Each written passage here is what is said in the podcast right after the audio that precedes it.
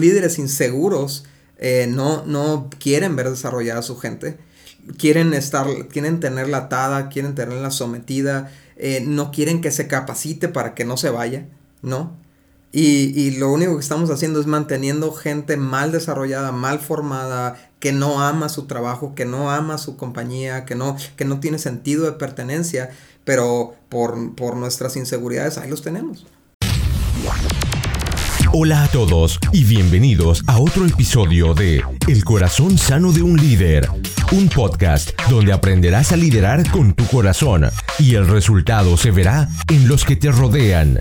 Nuestra meta, la de poder retarte, inspirarte y equiparte para que crezcas en tu liderazgo. Los dejo con su anfitrión, el pastor Juan Romero.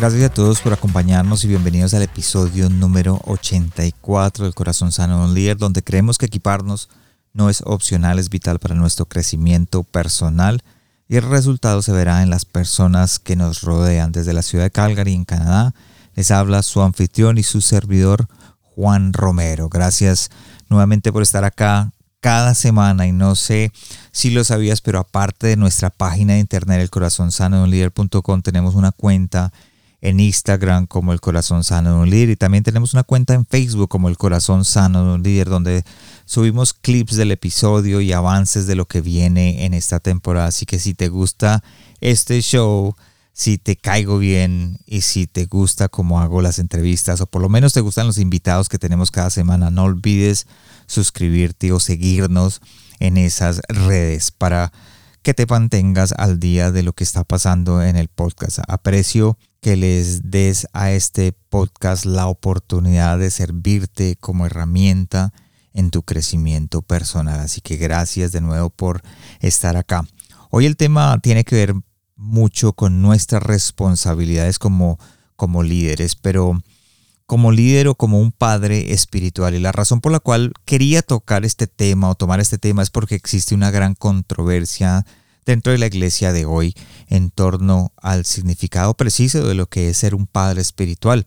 Es por eso que hablamos de la función de ser un padre espiritual, no hablamos del título, hablamos de los beneficios de tener un consejero, de los resultados de tener una persona que se preocupa por nuestro bienestar y se preocupa por nuestro futuro.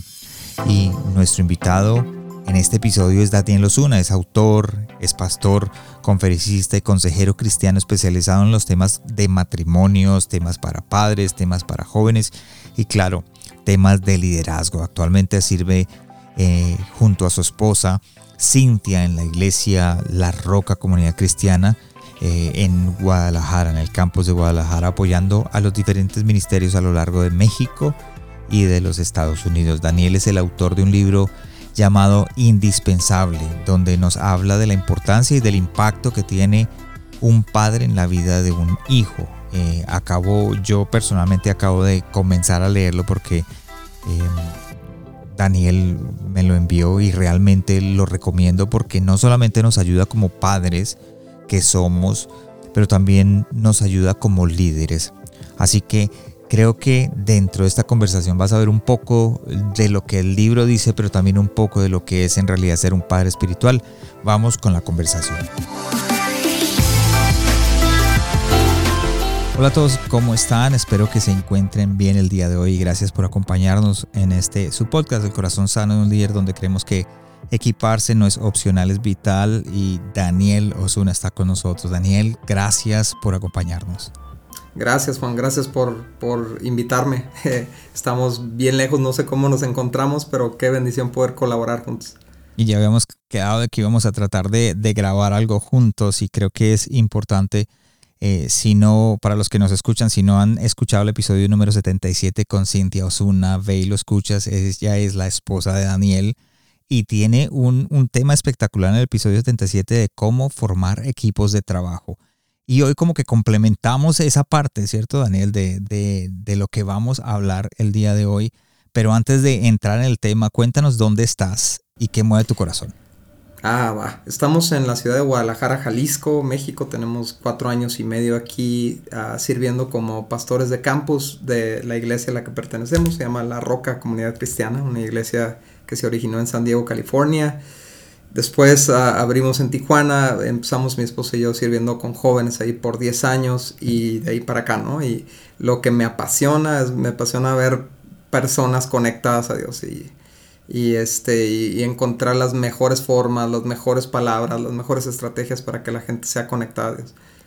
Espectacular, y hablamos antes de comenzar de que yo les, les estaba preguntando cómo está el clima allá y me dice que están los tiempos de calor, que no sabía que hay unos dos meses que son calurosos y que después llueve. Y yo decía, no, pues nosotros aquí en Canadá eh, añorando ese calorcito que llegue por lo menos, pero espectacular. Gracias eh, Daniel por estar con nosotros y Quisiera comenzar hablando eh, a las personas diciendo, eh, pues, del tema de hoy y vamos a hablar lo que, lo que significa ser un líder como padre espiritual. Algo importante, muchas opiniones diferentes sobre lo que es el liderazgo. Algunos dicen em, que el liderazgo es hacer que la gente siga o, hacia un lugar o que se mueva la gente hacia una dirección específica. Eh, otros dicen que es movilizar a la gente para lograr una tarea, un objetivo específico. Y hay un viejo dicho que dice que si lideras y, nadie te sigue, simplemente estás dando paseos y vueltas em, sin llegar a un lugar.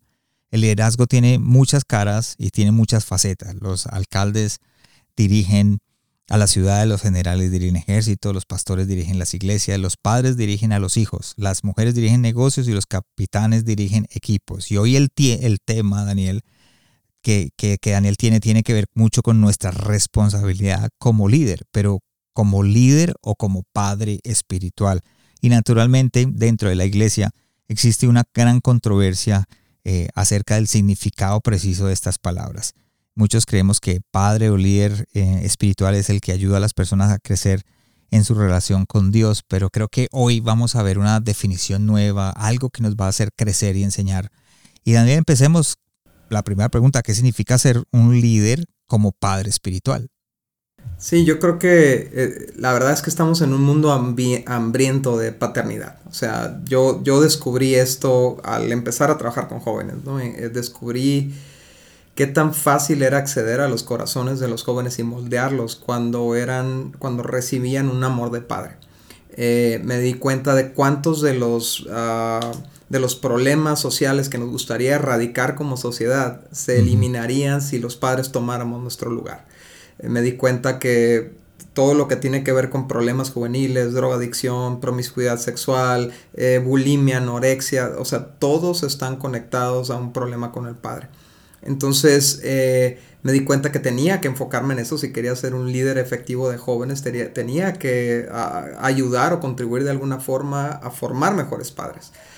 Entonces así empezó un trabajo, digamos, paralelo al, servicio con jóvenes y terminó siendo un libro, ¿no? Eh, que se llama Indispensable y, el padre que tus hijos necesitan, así se llama, ¿no? Pero luego me di cuenta que la paternidad, eh, o sea, dado que muchos carecimos de un buen padre, entonces, estamos queriendo encontrar ese padre en un pastor, estamos queriendo encontrar ese padre en un jefe, estamos eh, queriendo encontrar ese padre en un presidente, ¿no? Sí. Eh, y, la verdad es que ese lugar de liderazgo nos puede dar la capacidad de, de cubrir esas áreas de las personas y terminarlas de formar.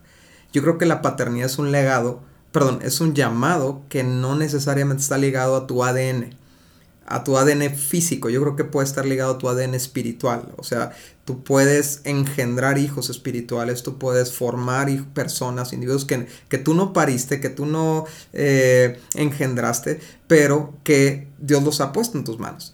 Yo creo que si somos empresarios, yo creo que si somos líderes, yo creo que somos maestros, yo creo que si somos pastores, eh, Dios nos ha dado el privilegio de tener almas moldeables en nuestras manos.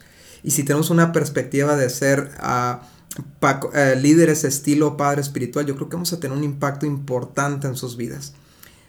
Eh, preguntas qué significa ser un líder como padre espiritual, ¿no? Yo creo que eh, significa que nos importan más las personas que lo que pueden hacer por nosotros. O sea, hace rato tú, tú mencionabas, ¿no? Una de, de las definiciones de líder es, bueno, voy a usar gente para lograr un objetivo. Y, yo creo que la gente es el objetivo. Yo creo que si, si nosotros y nos invertimos en la gente, la gente va a dar fruto, a final de cuentas, ¿no? Eh, creo que ser un, un, líder como padre espiritual significa que estamos dispuestos a invertir nuestro tiempo, nuestros recursos y nuestras energías en formar a la gente la mayoría, si tú, si tú buscas un, un este resume, ¿no? Un, currículum vitae, como dicen aquí en México, este, e, están buscando gente formada, ¿no? Formada en diferentes disciplinas, formada en diferentes capacidades, formada en diferente experiencia. Nadie quiere contratar un chavo recién egresado. Sí, sí. Todos quieren el ya formado. Pero si todos tienen quieren el ya formado, entonces ¿quién lo va a formar? ¿Quién, va a tomar un chavo que no tiene nada de experiencia, que no tiene nada de carácter formado y tomarse el tiempo de invertirse en él y construirlo para, lo que, para que tome el lugar que, necesitas en tu organización, ¿no? Que, tome. Eh, lo mismo pasa en los ministerios, ¿no? Nos andamos robando gente de, ministerios, ¿no? Entre iglesias porque ya está bien formadito, ¿no? Y, y luego ya que te lo traes te das cuenta que no estaba tan formadito como pensabas, que estaba medio deformadito, ¿no? Eh, entonces queremos ya la chamba hecha, pero creo que tener una mentalidad de padre espiritual de decir, Dios me lo puso en mis manos, me toca formarlo, aunque no se quede conmigo para siempre. Que eso es lo que hace un padre, ¿no? Sí, sí, sí.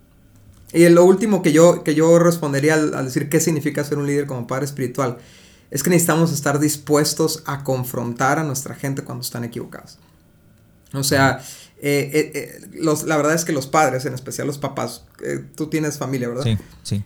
tenemos un problema con quedar mal con nuestros hijos. Nos gusta caerles bien. Si alguien va a quedar mal con ellos, que sea la mamá. Si alguien los va a regañar, que sea la mamá. No, nosotros tenemos esa relación así muy amistosa con nuestros hijos, pero la verdad es que así es como nos echamos a perder. Al no intervenir, a no corregir sus vidas. Y, y algo que yo aprendí y es parte de dónde salió esto, este corazón que creo que Dios me dio es, es, es del hecho de que yo conocí a Dios como padre. O sea, cuando yo iba a tener a mi primera niña, dije, ¿qué, ¿cómo le hago? O sea, yo, mi papá se fue a la casa cuando yo tenía un año de edad, lo veía cuatro horas a la semana. De ahí no puedes sacar un modelo perfecto de paternidad. Entonces, ¿de dónde lo voy a sacar? Y, y de repente Dios es como si, eh, hello. O sea, él, él, es el padre bueno, ¿no? Entonces, me pongo a investigar qué dice Dios sobre paternidad y ¿no? O sea, se abre todo un mundo de conceptos y de principios y uno de ellos es este. El padre que ama a su hijo lo disciplina. Entonces no tenemos miedo, o sea, si, si, realmente quieres tener un corazón de padre espiritual, no debes de tener miedo de estorbar a, a alguien que está haciendo algo incorrecto, ¿no? Por su propio bien. Podríamos decir como que, y de la manera que me los explicas, es como si pudiéramos ver dentro de la empresa o, nuestro emprendimiento como, como líderes ahí, podríamos trabajar siendo padres eh, de esas personas que nosotros estamos guiando, que estamos liderando, y no solamente verlos como empleados, sino como esos padres, como esos hijos que, vemos en nuestra casa. Pero entonces tiene que empezar en nuestra casa, ¿verdad? O sea, como, como líder tengo que aprender. Definitivamente, y creo que también para mucha gente es fácil. Yo, yo de repente sentí la tendencia a eso. Es, fácil cuidar hijos ajenos. De hecho, bueno, no sé cómo sea en Canadá, pero aquí en México es bien común que eh, la figura del padrastro, cuidando hijos ajenos, pero abandonando a los suyos. ¿Sí, me explico? Entonces, obviamente, primero tenemos que desarrollar eso con los, con los que Dios nos dio principalmente sobre los que Dios nos va a rendir, pedir cuentas a nosotros que son nuestros hijos, después los que están bajo nuestro ministerio, después nuestros empleados, pero definitivamente eh, aprendemos a ser padres, a desarrollar ese corazón con nuestros hijos naturales, ¿no? ¿Cómo podemos empezar a, y, esa es una pregunta que, que hago desde la parte de liderazgo, lo digo porque yo soy bivocacional, es decir, trabajo en una empresa y por muchos años he trabajado ese mismo concepto de ser no el jefe, sino como un padre espiritual, eh, termina uno, la gente no se va, quiere, quiere quedarse a trabajar con uno.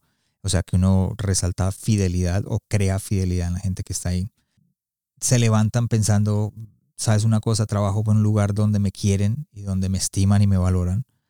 Y eso es lo que como padres eh, hacemos en nuestra casa con nuestros hijos. Los hijos no se quieren ir de la casa si somos excelentes padres. ¿Cómo podemos empezar a a ser ese padre espiritual? Sí, yo creo que, bueno, primero tiene que ver con tomar nuestro lugar. O sea, el llamado ya existe, está de nosotros el tomarlo, el creérnosla. Y, Y uno de los, de los asuntos que tenemos en especial los hombres respecto a eso es que sabemos que no somos perfectos, sabemos que hemos cometido errores, sabemos que hemos lastimado a nuestros hijos eh, o hecho mal las cosas y por lo tanto nos da miedo volverlo a intentar, ¿no? Pero algo que yo aprendí hace tiempo es que no... Eh, el ser un padre no se trata de ser perfecto, sino de estar presente, ¿no? Se trata de, estar ahí y echarle ganas. Y, la verdad es que eh, si, si, le echas ganas como padre, al tiempo la gente no se va a acordar de tus errores, se va a acordar de cómo bendijiste su vida, ¿no? Y esto que tú estás mencionando ahorita, Juan, de cómo, cómo tú has visto el, el, el, el aumento en la productividad o, en la, o, reducir los, los ciclos de... Uh, los, los ah, se me fue el término. turnover se dice en inglés. Sí, turnover, sí, sí, sí. Pero en español se dice la rotación de personal. Eh, es, un efecto, pero es, eh, me, recuerda al principio este del arquero, ¿no? El, eh, que está en, un Salmo 124, 7, si mal no recuerdo, 127, 4, que dice, los hijos son como flechas en, las manos del arquero y qué feliz el que se llena de ellas, ¿no? Me encanta porque el arquero es una figura perfecta de padre. O sea, eh, muchas veces nos concentramos en los hijos como flechas y decimos, sí, mi hijo es mi flecha, pero, pero tú eres el arquero. ¿Y qué es, una, qué es una flecha sin arquero? ¿Hasta dónde llega una flecha si no tiene el componente del arco, pues? Y, ah, y, es bien interesante porque aunque dices, sí, se quieren quedar, pero es bien padre porque el arquero las retiene por un tiempo, pero sabiendo que las va a soltar y que al soltarlas las va a proyectar de tal forma que aunque salgan del arco, permanezcan en el camino, permanezcan en el aire hasta que impacten el blanco, ¿no? Entonces cuando nosotros vemos a la gente de esa manera, cuando nosotros vemos a la gente que tiene que sabemos que tiene un propósito, que tiene un llamado, que tiene una capacidad, que, eh, los visualizamos, los visionamos como lo que pueden llegar a ser, sabemos y, o, no tenemos problema en pensar, algún día se van a ir de aquí. Pero mi satisfacción no va a ser porque se quedaron para siempre, mi satisfacción va a ser porque llegaron a su meta. Y sabes una cosa, ese es el mismo pensamiento que yo tengo, que es que mi trabajo como líder empresarial o como líder en la iglesia o como líder de célula o como líder de, en donde esté, que pueda catapultar a esos muchachos. Por eso me gusta muchísimo lo que dice la flecha, catapultarlos a que encuentren sus sueños, sus metas. Inclusive pueden que no se queden en nuestra empresa o en nuestra célula o en nuestra iglesia para toda la vida. Simplemente seamos nosotros la razón por la cual ellos pueden alcanzar aquello que Dios los creó.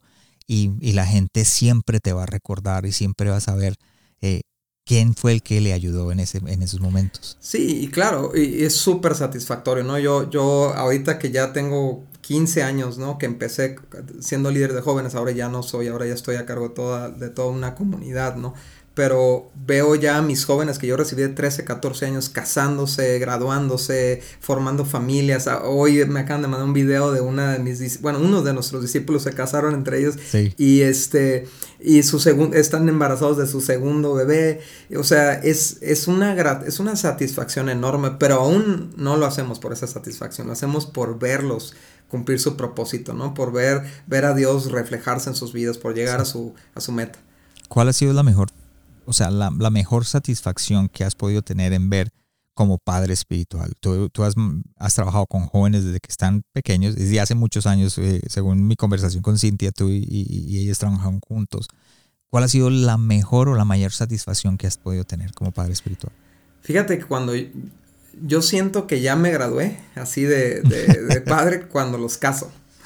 Entonces, y, y, me toca viajar de Guadalajara a Tijuana, que es donde teníamos el grupo jóvenes dos, tres veces al año a casar a mis jóvenes, literal. Y muchos se casan, se conocieron ahí en el grupo. Entonces, a los dos yo los recibí chiquitos, con todos sus traumas y todos sus rollos y todo. Y, ahí es donde ves, valió la pena. Un día yo aprendí esto, Juan, ¿no? La, el éxito no se mide por, los, por las masas, no tanto por las masas que, que tú diriges, sino dónde van a estar en 10 años esas personas. Entonces, si como yéndonos a la parte, digamos, corporativa, ¿no? Que yo también tengo, tengo doble labor, soy, soy eh, consultor de sistemas y trabajo para diferentes compañías. ¿De qué me sirve tener un empleado 10 años en el mismo lugar? Soy un estorbo para él, estoy haciendo daño, lo estoy eh, oprimiendo, ¿no? Si yo no lo quiero dejar que crezca para que no me descuide el área que, que domina, ¿no? Entonces, eh, y, o, lo mismo pasa en cualquier ministerio. Muchas veces, eh, inclusive hasta por temor de que nos quiten la chamba a nosotros, no los dejamos crecer. Pero, pero entonces jamás vamos a poder crecer nosotros porque no vamos a poder dejar a nadie en nuestro lugar. Y el mismo Jesús, el mismo Jesús decía, y harán, y ustedes harán mucho más cosas que cosas mayores. Mayores que nosotros. No, tenía bronca. sí, sí. No tenía bronca con eso, ¿no? Eh, los líderes inseguros eh, no, no quieren ver desarrollada a su gente. Quieren estar, quieren tenerla atada, quieren tenerla sometida, eh, no quieren que se capacite para que no se vaya, ¿no? Y, lo único que estamos haciendo es manteniendo gente mal desarrollada, mal formada, que no ama su trabajo, que no ama su compañía, que no, que no tiene sentido de pertenencia, pero por, nuestras inseguridades ahí los tenemos. ¿Cuál crees que de pronto eh, sea lo, bueno, hablamos de la mejor experiencia que has tenido, de pronto la peor experiencia que, que puede tener uno como padre espiritual si uno no sabe ser padre espiritual? Sí, yo creo que eh, uno de mis primeros errores como líder, ¿no? Fue, fue ah, confrontar sin escuchar primero. Y, eh, la he regado mucho en eso, ¿no? Hay, un, hay un proverbio que dice, es necio y vergonzoso hablar antes de escuchar. Y sí, te hace pasar unas vergüenzas, ¿no? Pero lastimas el corazón cuando tú asumes motivaciones, lastimas el corazón cuando tú no, no te tomas el tiempo de preguntar cómo está la persona, pero ya le estás cayendo encima, ya la estás regañando, ya estás demandando productividad cuando a lo mejor tiene un montón de problemas en casa, a lo mejor tiene eh, este, problemas económicos o algo. Entonces cuando nosotros estamos, nos importa la persona. Eh, y, la persona sabe que nos importa. De hecho, esta frase la aprendí también eh, en mis primeros días de líder de jóvenes, que a, los jóvenes no les importa cuánto sabes hasta que no saben cuánto les importas. O sea, tú les puedes llegar y decir, no, yo hago esto, yo hago esto, pero si no saben que les importas, entonces no te van a escuchar. Y, muchas veces, Juan, nos, el, mensaje que nosotros estamos, estamos dando es, yo quiero que lo que tú hagas me dé la gloria a mí. Tú existes para darme la gloria a mí. ¿No es cierto? Entonces, como no me estás dando la gloria, estoy bien enojado. Como, como me estás poniendo en ridículo, estoy bien enojado. Pero cuando nuestra gente escucha, me interesas tú, me, interesas que te, me interesa que te desarrolles, me interesa que crezcas, por eso quiero tratar este tema contigo. Entonces lo reciben de una manera muy diferente.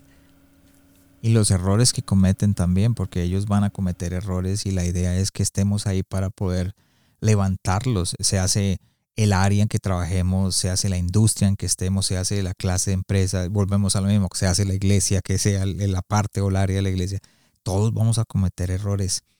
Y si alguien en este momento dice, sabes una cosa, no, no soy, no sé qué puedo proveer a, mi equipo, cómo qué proveo yo como líder y como padre espiritual a mi equipo, eh, ¿qué le dirías tú que pueden, que pueden proveer? Bueno, eh, te voy a dar varios puntos porque es mucho lo que vamos a hacer. No, esa es una cosa, para eso estamos, para que ah. nuestra, la gente escuche eh, lo que tú has, lo que tienes y esa herramienta que de pronto nos va a hacer, hacer mejores jefes, porque todos somos jefes, líderes y padres, porque esto nos puede aplicar también a nuestra vida como padre. Creo que el número uno que nosotros podemos proveer es identidad. La gente tiene una necesidad de pertenencia. Está en su corazón. Están los chavitos, los jovencitos, ¿no? Los que nos están escuchando que son padres de adolescentes y que de repente los, los llegan vestidos, le dicen darketón, como dark, ¿no? Todos pintados de negro, uñas negras, boca negra, todo. Y de repente nos espantamos. Está, está viendo si pertenece al grupo de los darks. O de repente llegan todo de rosita. Está viendo si llegan, si pertenece al grupo de los pinks. O, o al grupo de los japoneses, de los, como el estilo japonés. Y, o están buscando en dónde pertenecen. Y, algo que a mí me encanta del Padre es que es cuando, cuando Jesús se bautiza y se abre el cielo y dice, este es mi hijo. Este es mi hijo. Le está dando, le está reafirmando su identidad. ¿No? Eh, a, Jesús le gritaban, Jesús, hijo de David, ¿qué está hablando ahí? Una identidad, un linaje, ¿no? De dónde vengo, a quién le pertenezco, de qué soy parte, ¿no? Eh, de igual forma, por muchos años, hasta solamente hasta épocas recientes, el, el, primer apellido eh, que se le pone al hijo es el del padre, ¿no?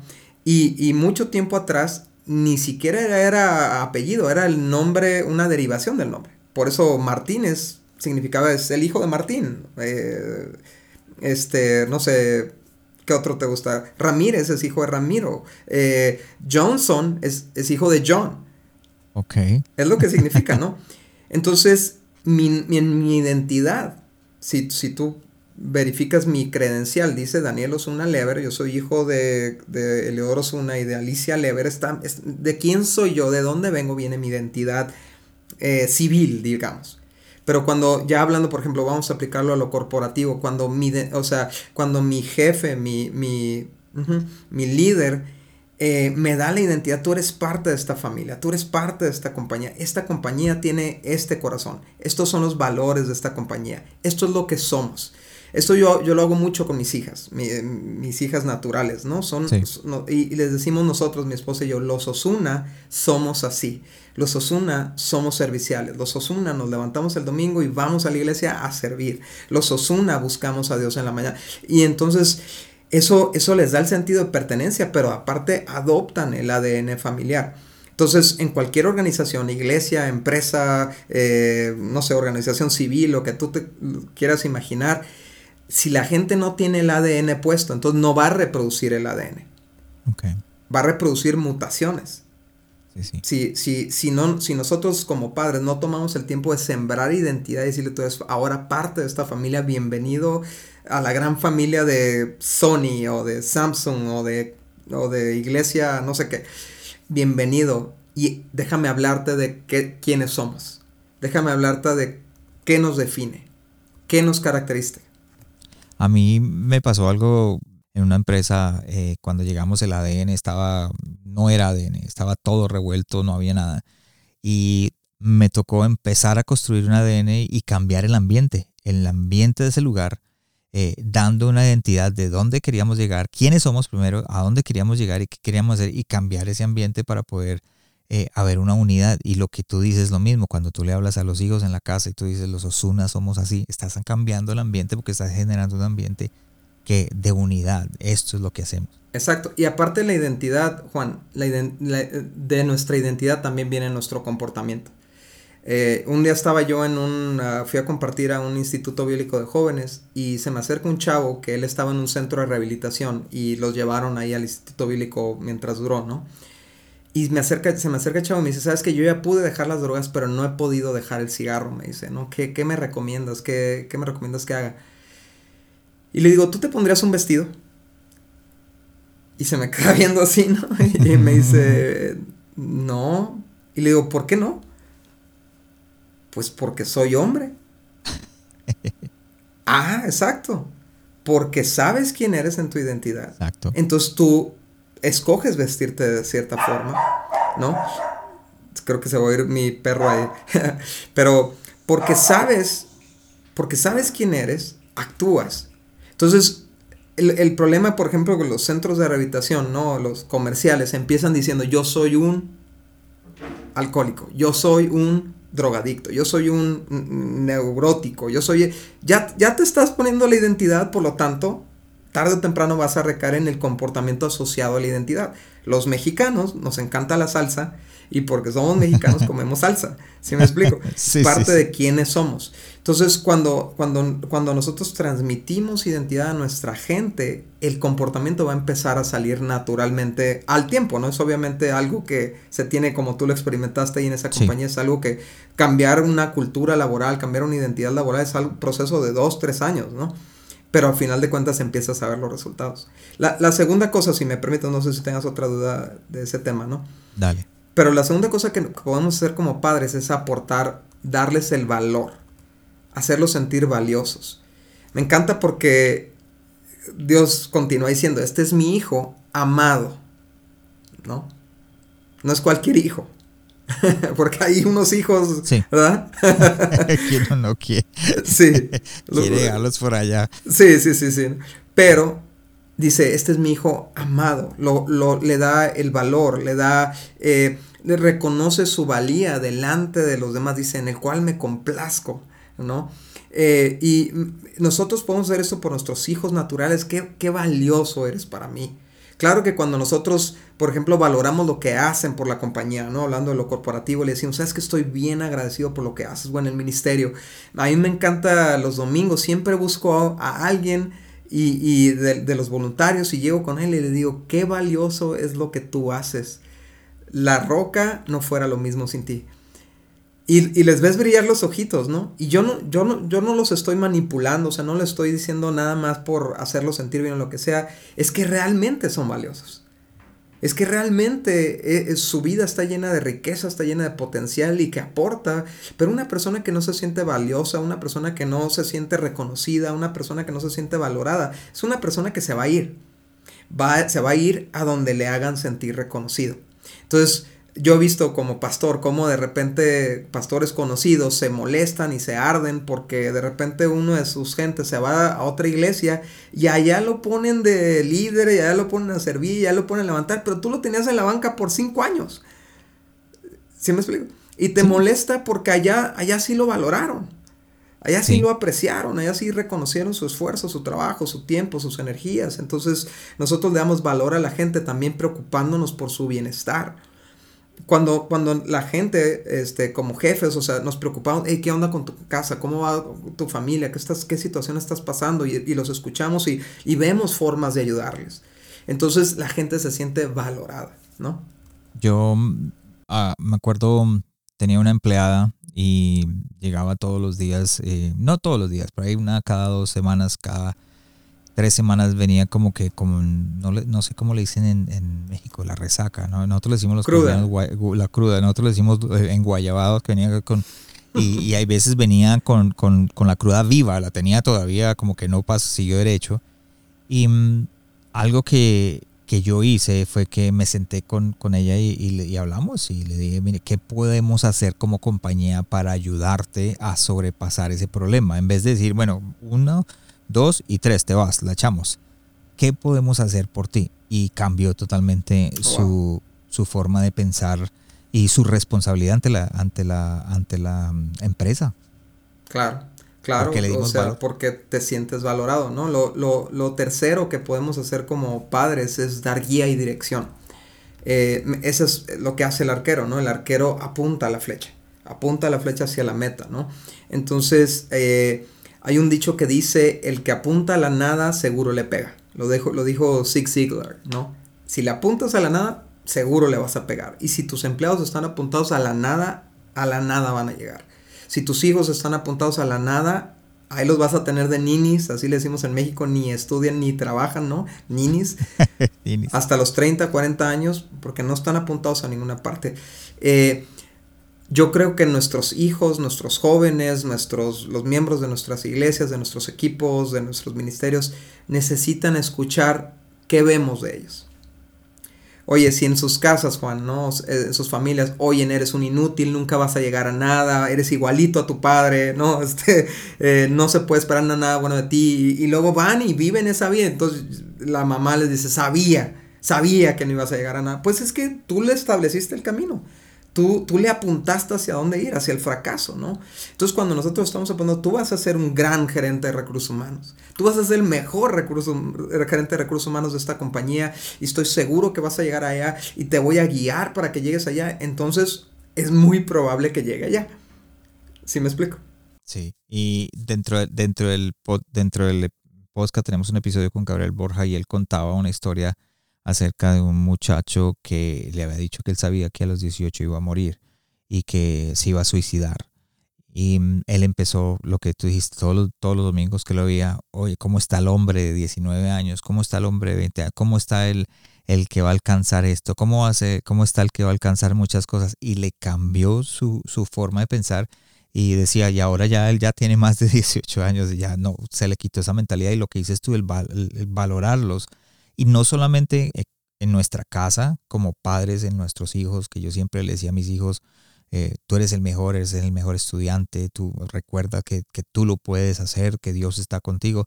Y en el trabajo es lo mismo, de pronto tienes gente que no, que no conoce a Cristo, gente que no tiene, pero le puedes decir lo mismo, tienes valor, puedes hacerlo, sabes una cosa, eres, eres, tienes un propósito en la vida y vas a poder cumplirlo. Así que sí, le apuntamos la fecha, ¿no? E, es, es dirigirlos. Y, la, y, por ejemplo, la guianza es bien importante antes de la corrección.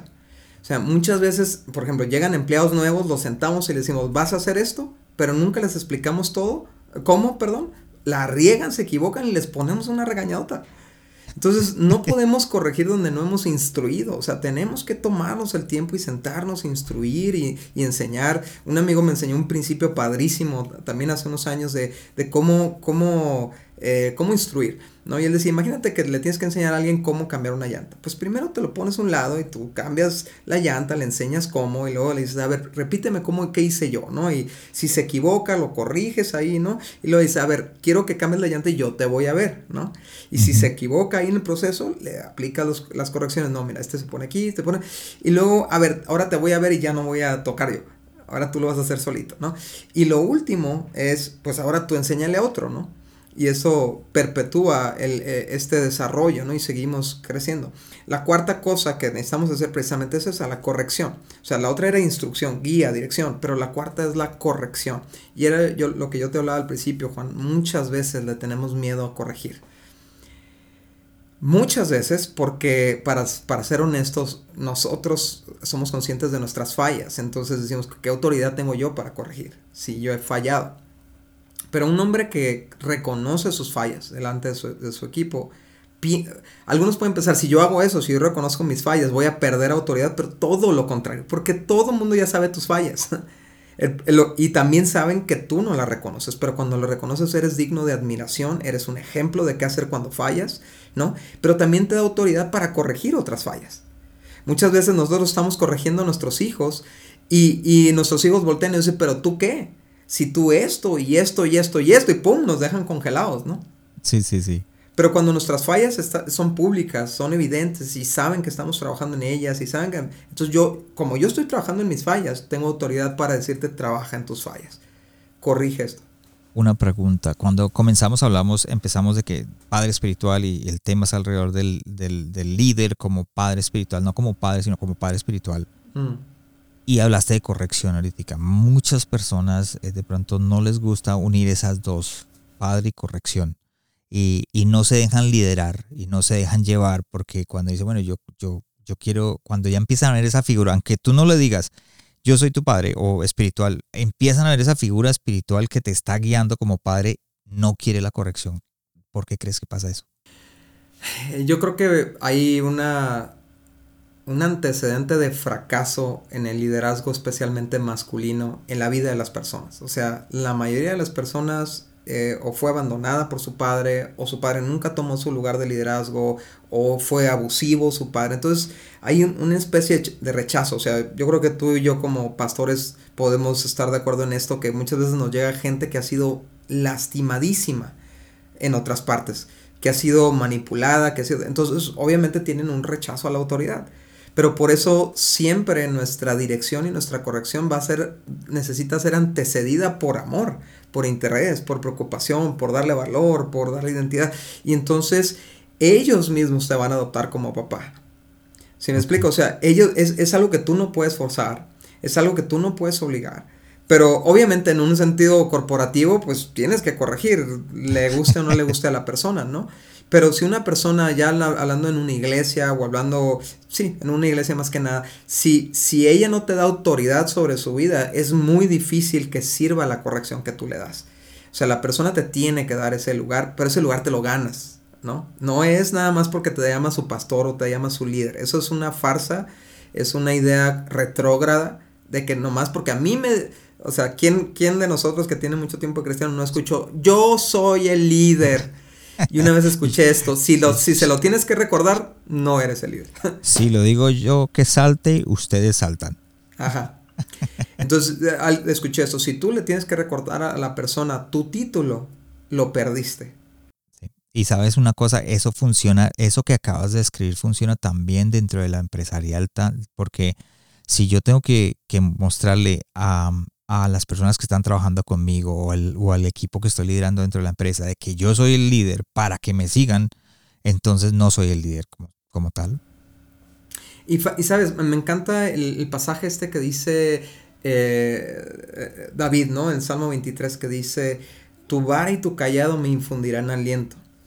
La vara es un instrumento de corrección, ¿no? Lo sabemos, lo dice en la Biblia en muchas partes. Eh, pero me, me, impresiona que David diga, eso me infunde aliento. O sea, el que tú me corrijas me infunde aliento. Y la verdad es que yo he escuchado, hace poquito tuve una conversación con, un chavo que, me decía, es que yo no, no sé si estoy, en mi vida no sé si estoy haciendo bien o mal porque no tengo a nadie que me corrija, no tengo a nadie que me llame la atención. Y, y muchos jóvenes, muchos empleados o adultos viven en un limbo moral, viven en un limbo, este, de, dirección porque no saben qué está bien y qué está mal. No, hay, no, hay, nadie que haya tenido el amor para decirles la diferencia entre lo bueno y lo malo, por aquí, dale por acá, ¿no? Entonces, corregir siempre, digo, con el corazón correcto, siempre va a ser un acto de amor. Cuando corregimos con el corazón equivocado, destruimos en vez de cambiar de dirección, ¿no? Sí, y esa corrección forma carácter, ¿verdad? Exacto. Ese es el punto número 5, formar carácter. Y este es el trabajo más difícil, para ser honestos, como, como líderes, ¿no?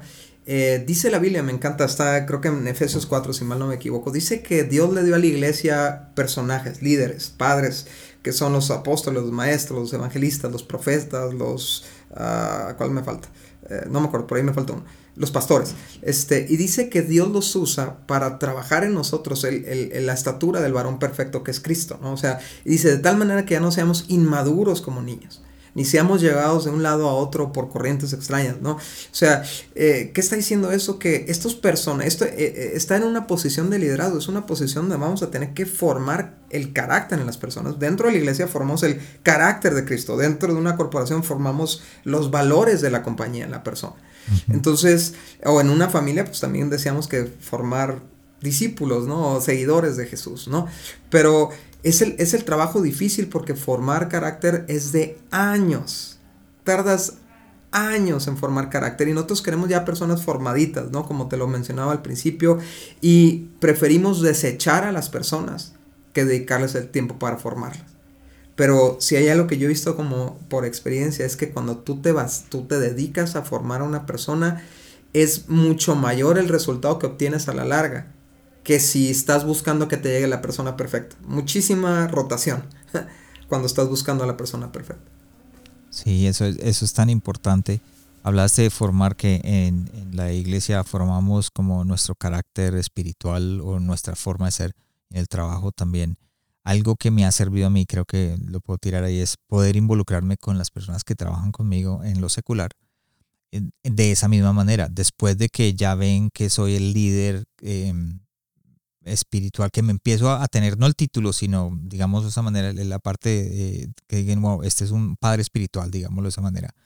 Entonces ya empieza uno, ya tiene uno la oportunidad de empezar a formar el carácter en eso. Mucha gente me dice, ¿qué hay detrás tuyo? Usted, unos me dicen, usted es cristiano, ¿verdad? Otros dicen, eh, nunca lo he escuchado decir una mala palabra. Aquí todo el mundo decía malas palabras y después de que, que se cambió el, el, el ADN, o no, ya no, ya no decimos malas palabras. Entonces, creo que ahí también estamos eh, influyendo no solamente en el, en el ADN de la, de, la, de la, empresa o los, los fundamentos de las pólizas, fundamentos o, o, la creencia de la empresa, sino también en el carácter de cada persona que trabaja. Sí, y con nuestro ejemplo, ¿no? Como bien lo mencionaste, no podemos formar lo que no tenemos nosotros, ¿no? Y me da risa a mí cuando yo de, de repente levantamos líderes de un área, ¿no? Y les decimos, bueno, armen un equipo, ¿no? Es el tiempo de armar un equipo.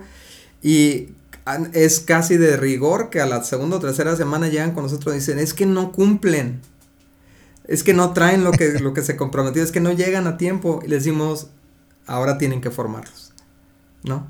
si no vienen de casa con responsabilidad, si no vienen de casa con honestidad, si no vienen de casa con integridad, pues adivina que te tocó formarla.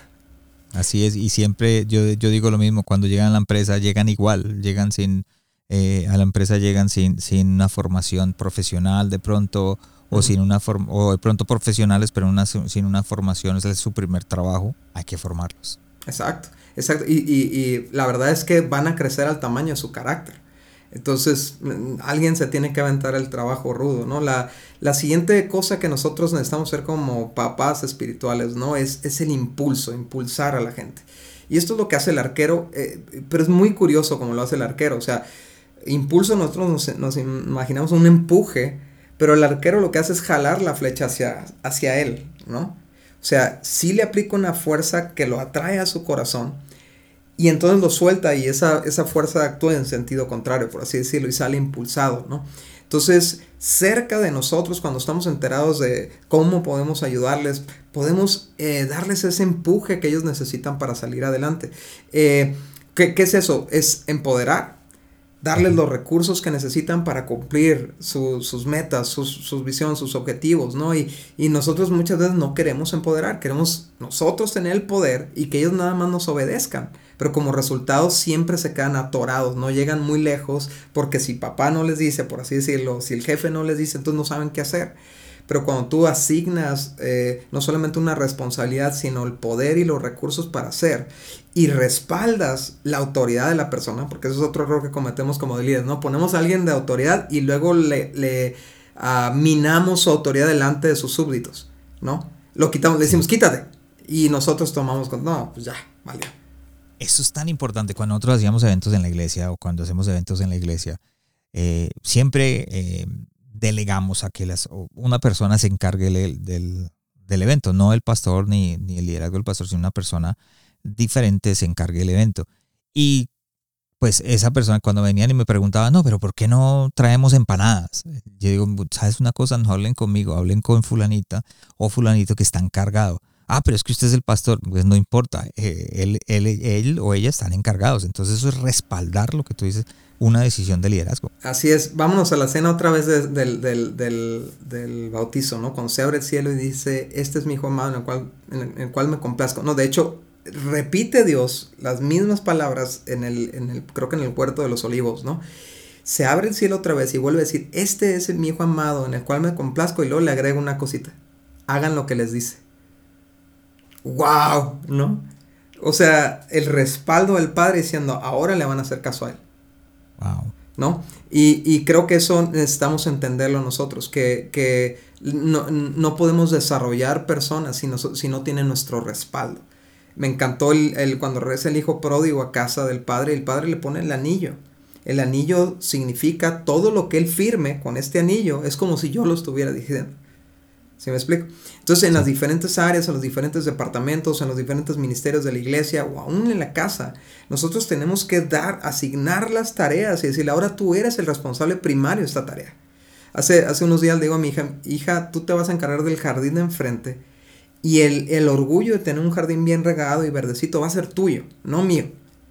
Tú vas a estar orgullosa por el éxito de esto. Tú eres la responsable. Si ocupas una manguera, ven y pídemela. Si, si ocupas una palita, ven y pídemela yo te voy a, yo te lo voy a proveer, pero tú vas a, tú vas a hacer la chamba, ¿no? Y hemos hablado de padre espiritual, hemos hablado de liderazgo como tal y todo, pero tengo que hacer esta pregunta. El liderazgo espiritual eh, es una, una posición que, que, por años se le ha asignado al, al, hombre. Hemos hablado de padre espiritual. También la mujer puede ser, digamos, ese padre espiritual en el liderazgo. Yo creo que hay un corazón especial para la madre espiritual. Eh, tiene otro perfil.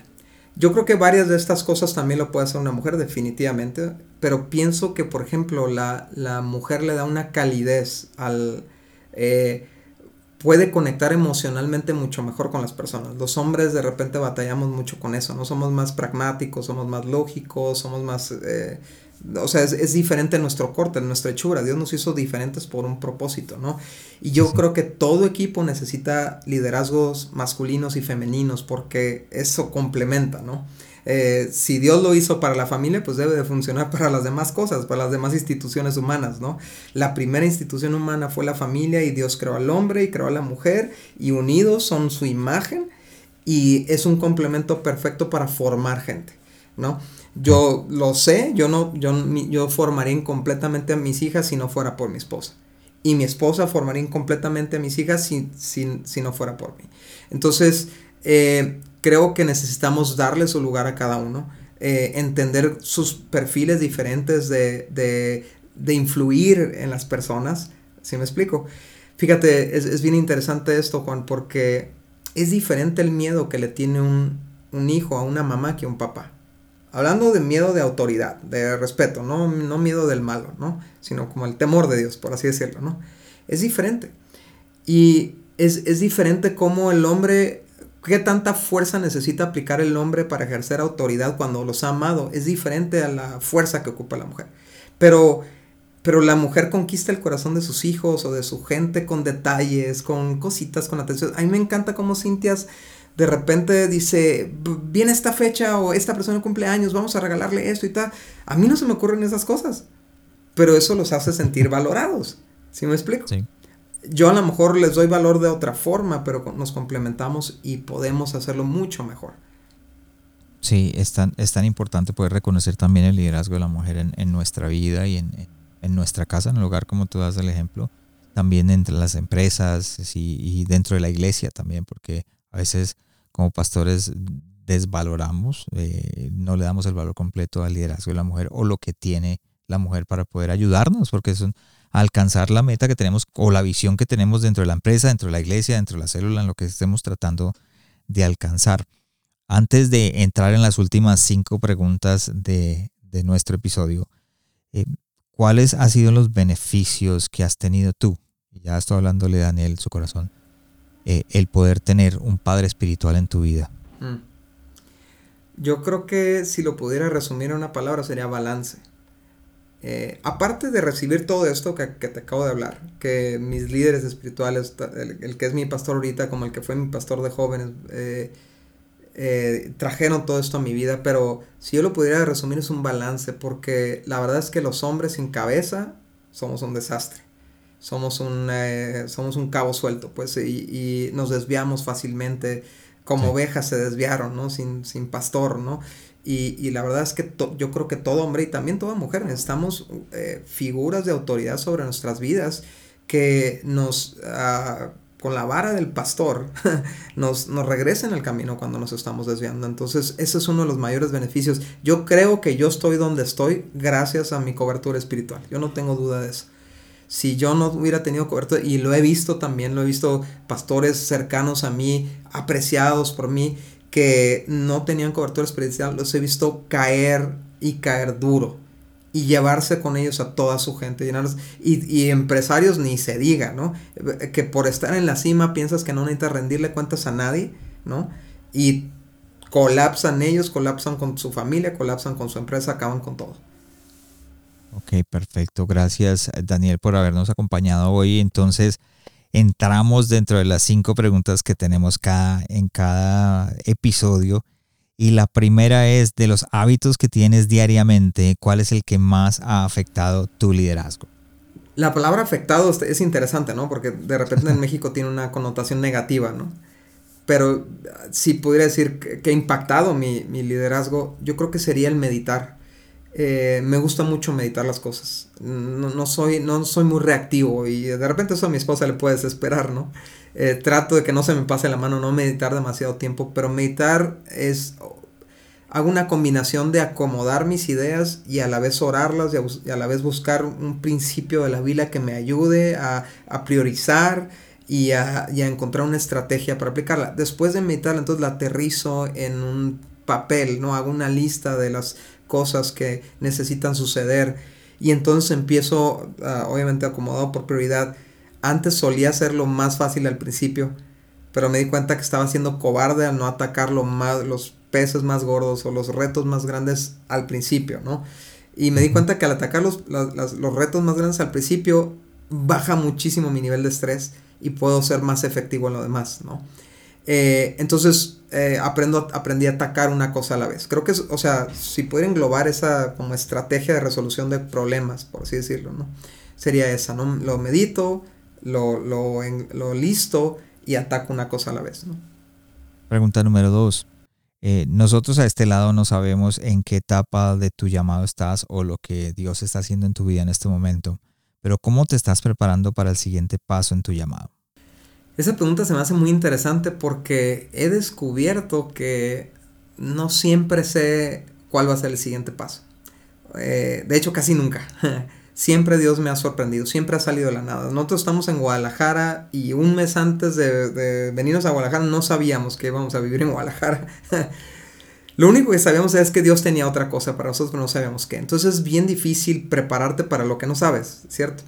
Lo que yo me he dado cuenta, Juan, es que Dios no necesariamente pone a gente preparada en los lugares, pero sí es como un, ¿cómo le podría llamar?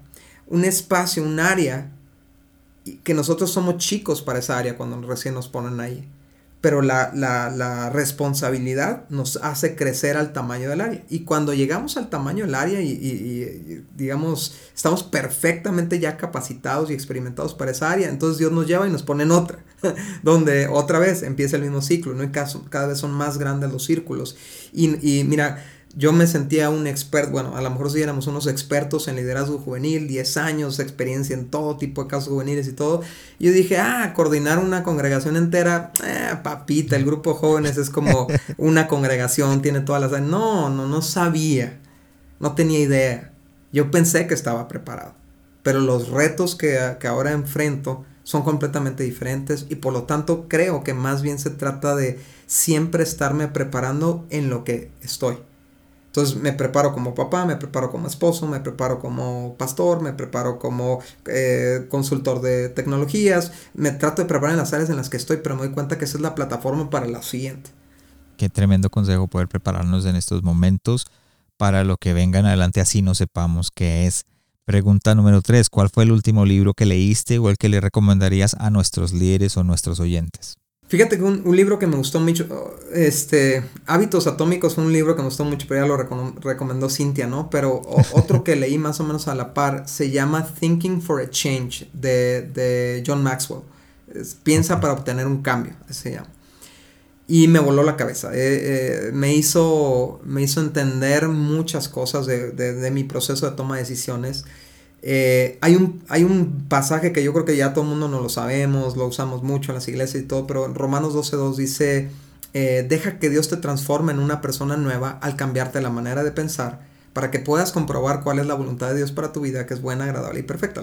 digo, nueva traducción viviente, ¿no? Pero eh, me llama la atención que dice al cambiarte la manera de pensar o la forma de pensar.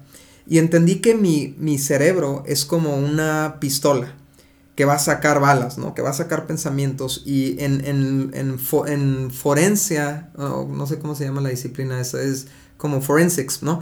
Cuando encuentran una bala, por las marcas que tienen, pueden saber de qué pistola salió.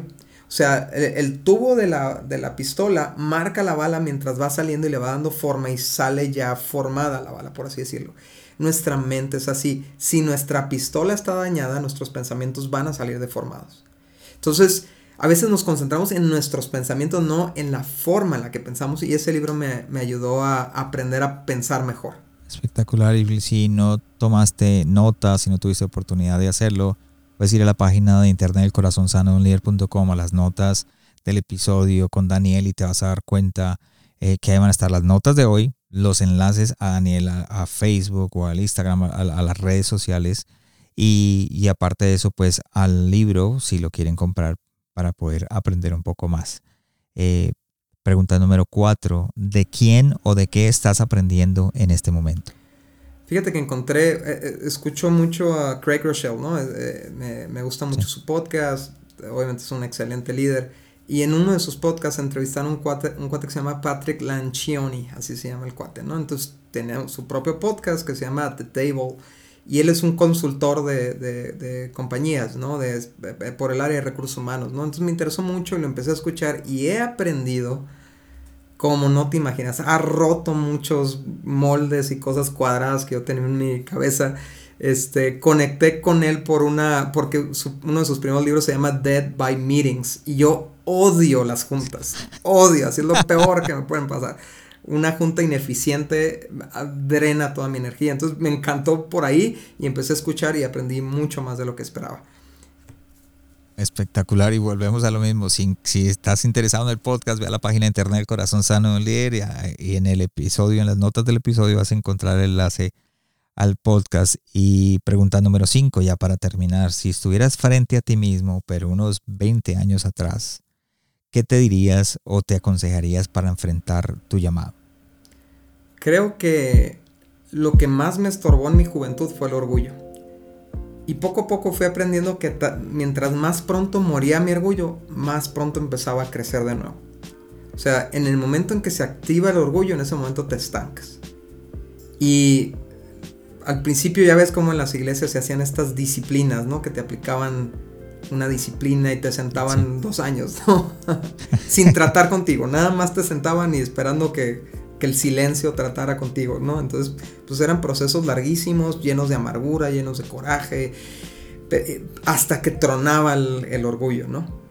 Entonces ya regresabas con humildad y entonces ya ahora sí te dejaban regresar, ¿no? Y me tuve que aventar varios de esos procesos cada vez más cortos, ¿no? Afortunadamente. Hasta ahora, hasta que ahora no dejo que pase un orgullo que no dure una semana, que no dure en tres días, porque yo sé que va a estancar mi crecimiento.